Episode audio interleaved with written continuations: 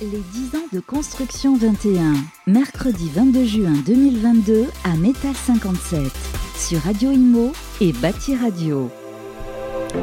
Et on continue les interviews à Métal 57 à l'occasion des 10 ans de construction 21 sur Radio Imo. Euh, je suis en compagnie de Véronique Javel. Bonjour. Bonjour. Euh, dirigeante du groupe AEM Architecte et euh, de Alexandre Goncalves. Bonjour. Bonjour directeur des études et du développement chez Rhizome. Alors, euh, nous allons euh, parler ensemble de, votre projet commun euh, qui se situe rue de Vouillé dans le 15e arrondissement. Alors déjà, pouvez-vous me présenter ce projet? Oui, tout à fait. Alors, rue de Vouillé, c'est une copropriété que nous avons accompagnée dans sa rénovation énergétique globale. Donc pour euh, resituer le contexte, une copropriété 133 logements. C'est beaucoup. C'est énorme, avec euh, des commerces à rez-de-chaussée, trois niveaux de parking souterrain, donc de grandes surfaces. Et en plus, euh, une grande part de propriétaires bailleurs, donc plus de 60%, donc qui n'occupent pas leur logement. Un logement qui est occupé par des locataires. Encore plus complexe. Voilà, et comme vous le savez, en copropriété, il faut quand même réussir à mobiliser tout le monde. Bien sûr. Et c'est un petit peu compliqué quand les propriétaires n'habitent pas sur place. Ouais. Voilà, donc c'est une opération, on est intervenu à la fois sur les façades, les toitures, les systèmes. Voilà, vraiment une rénovation énergétique d'ensemble. Et euh, je pense qu'on parlera plus en détail euh, juste après de, ce qu'on a fait et des résultats obtenus. Euh, oui, alors bien sûr, on va, parler du côté technique. Juste pourquoi s'être arrêté sur ce bâtiment? Pourquoi avoir choisi ce bâtiment? Alors, assez complexe en plus. Hein, alors, il faut savoir que tout d'abord, c'est vraiment le conseil syndical, donc des copropriétaires bénévoles qui sont venus nous chercher parce qu'il y avait vraiment un besoin. Euh, peut-être que Véronique, tu pourras en parler sur les façades, euh, voilà, mais c'était un bâtiment qui était vraiment dégradé, qui avait été euh, qui avait été rénové plus ou moins fréquemment, mais qui subissait vraiment un vieillissement de l'enveloppe avec des éclatements de béton en sous-face. D'accord. Oui, je pourrais développer. Alors bah justement, hmm. on, va développer maintenant. Hein. Euh, donc vous parliez tout à l'heure des, façades. Donc euh, les, la rénovation euh, est, est, passée par. Enfin, qu'est-ce que vous avez fait? Donc quel procédé vous avez utilisé pour la rénovation? Donc déjà les façades, l'enveloppe. Oui, alors juste pour préciser un petit peu un peu mieux le contexte. Donc c'est un immeuble parisien dans le 15e, hmm. typique des années 70. C'est-à-dire que c'est un, un, bâtiment un peu monobloc avec des balcons filants en altu-glace, enfin et un peu de pierre agrafée en façade donc vraiment un, bâtiment typique de ces années-là. Euh, il avait été correctement entretenu, mais il avait des défauts euh, structurels, en fait, de, fond, hein, je dirais. Lors de sa construction? Lors de sa construction, et notamment en toiture. D'accord. C'est pour ça qu'on est intervenu de façon assez euh, caractéristique, finalement, sur, sur cette opération en toiture. Et puis, donc, ces balcons qui étaient très dégradés parce qu'ils recevaient l'eau de pluie en rideau, en cascade d'un... Ah oui. voilà, d'un balcon sur l'autre. Voilà. Donc, donc les grosses dégradations, elles étaient liées aussi, enfin surtout, à un problème euh, d'origine finalement, qui n'avait jamais été résolu. Donc qui était là dès le départ en fait, qui était sous-jacent peut-être au début. Voilà, et, qui n'a jamais. sont apparus avec le temps finalement. Euh, ça se dégradait de plus en plus et qui ces problèmes n'ont jamais pu être résolus mm. avant qu'on arrive sur l'opération. Donc la base, euh, les, copropriétaires sont venus nous voir parce qu'ils avaient ces problèmes-là qu'ils n'arrivaient pas à résoudre. Et en plus, ils se sont dit, tiens, mais euh, c'est peut-être l'occasion de rénover, de rénover et euh, de faire une rénovation énergétique. Et c'est comme ça qu'ils sont venus nous, voir et, qu'on a pu travailler ensemble. Donc l'extérieur, façade, toiture, mais aussi l'intérieur? Alors, alors, en copropriété, on, travaille très rarement à l'intérieur puisque c'est mmh. l'intérieur, c'est les logements, donc c'est les parties privatives, donc on n'intervient pas dans les parties privatives. Mais parties communes en tout cas. Alors ici, les parties communes, elles étaient bien, donc on n'est pas spécialement, pas spécialement intervenu dans les parties communes. Et simplement pour compléter sur les parties privatives, on a quand même remplacé toutes les fenêtres qui étaient encore en simple vitrage euh, par des fenêtres double vitrage, justement pour euh, vraiment intégrer cette partie euh, énergétique et voilà réduire les déperditions de chaque logement. D'accord. Donc le double vitrage a été installé. en partie privative, c'est surtout ça, les interventions. Et après, en partie commune, voilà, on est vraiment intervenu sur les façades. Voilà, donc en, partie commune, il fallait jouer, euh, enfin, le but était d'isoler ce qu'on appelle l'enveloppe du bâtiment, mmh. c'est-à-dire les façades et les toitures. Euh, et euh, la particularité du bâtiment, de ce bâtiment des années 70, c'est qu'il avait des revêtements en pierre, mais relativement bien placés, c'est-à-dire soit sur des surfaces de logement qui ne sont de, soit sur des surfaces qui ne sont pas isolées en fait. Donc on a pu conserver la pierre là où elle était euh, soit sur des grands pignons où là on a décidé de rénover la pierre. donc on n'a pas isolé, mais on l'a pris en compte dans les calculs. Et par contre, on a isolé toutes les façades qu'on a pu isoler avec des matériaux dont l'épaisseur était compatible avec l'usage. Par exemple, on avait des balcons qui étaient mmh. plus ou moins larges, donc on a choisi des, des, isolants de même caractéristiques thermiques, mais plus fins sur les balcons les moins larges, par exemple. D'accord. Ça, c'était vraiment une demande des copropriétaires. Il fallait vraiment euh, réussir à les convaincre d'isoler leur balcon. Hein. Un balcon à Paris, c'est très précieux. Donc voilà, ça c'est un exemple euh, d'une action euh, isolation vraiment spécifique en fonction de la surface sur, que l'on traite en façade. D'accord. et ça, du coup, alors ça a pris combien de temps de faire tout ça? Alors, euh, il y a eu un moment de, enfin, un temps de préparation, de concertation. c'est vraiment ce moment-là qui est très dont long. Vous parliez tout à l'heure, hein, qui, est très long. Dans la chronologie, en fait, c'est une opération sur laquelle on est intervenu dès 2012.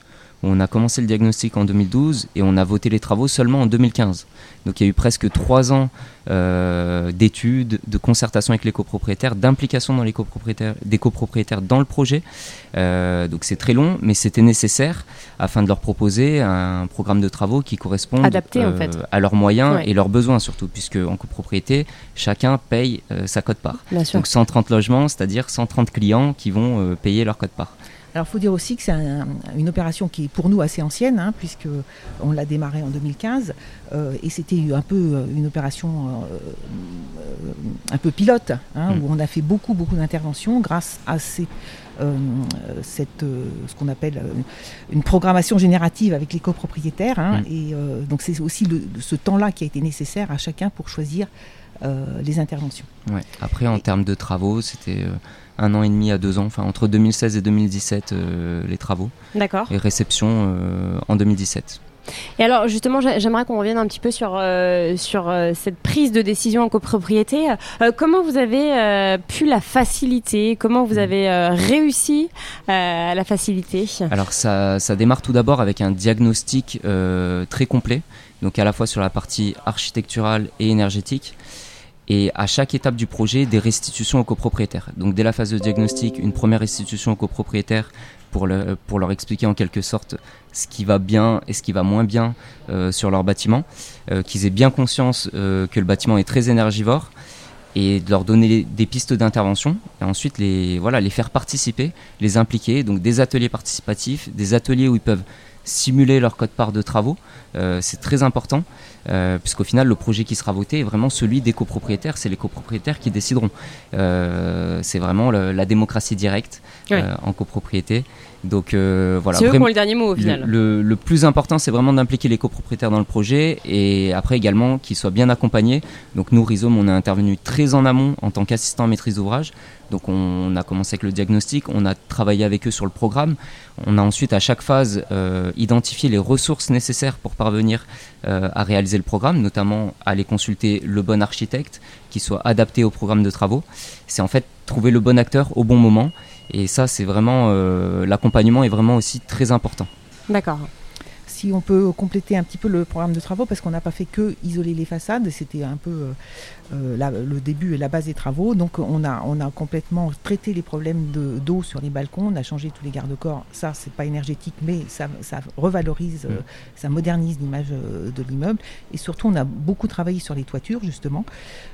et donc, de fil en aiguille, on a d'une part sur le bâtiment haut mis en place une toiture, une surtoiture en zinc qu'on a pu équiper de panneaux photovoltaïques et par ailleurs, sur on avait un petit bâtiment bas euh, à côté. Donc ce petit bâtiment, oh, bâtiment, bâtiment, euh, on l'a traité avec une, une, toiture végétalisée. D'accord. Voilà. Donc on a, on, avait, on a, du coup, on a fait un petit peu le tour de, de l'ensemble des possibilités pour, euh, pour traiter ce bâtiment, à la fois en confort d'été et en confort d'hiver. L'hiver, oui.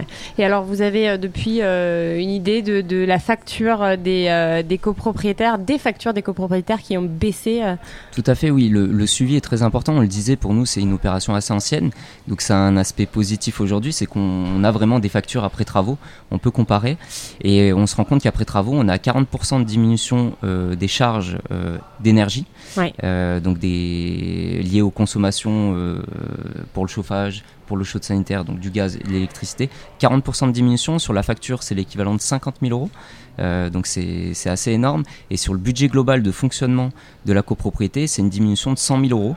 Donc c'est 50 000 euros liés à la diminution des factures d'énergie et encore 50 000 euros qui sont liés à un budget qu'ils avaient avant travaux pour faire des réparations.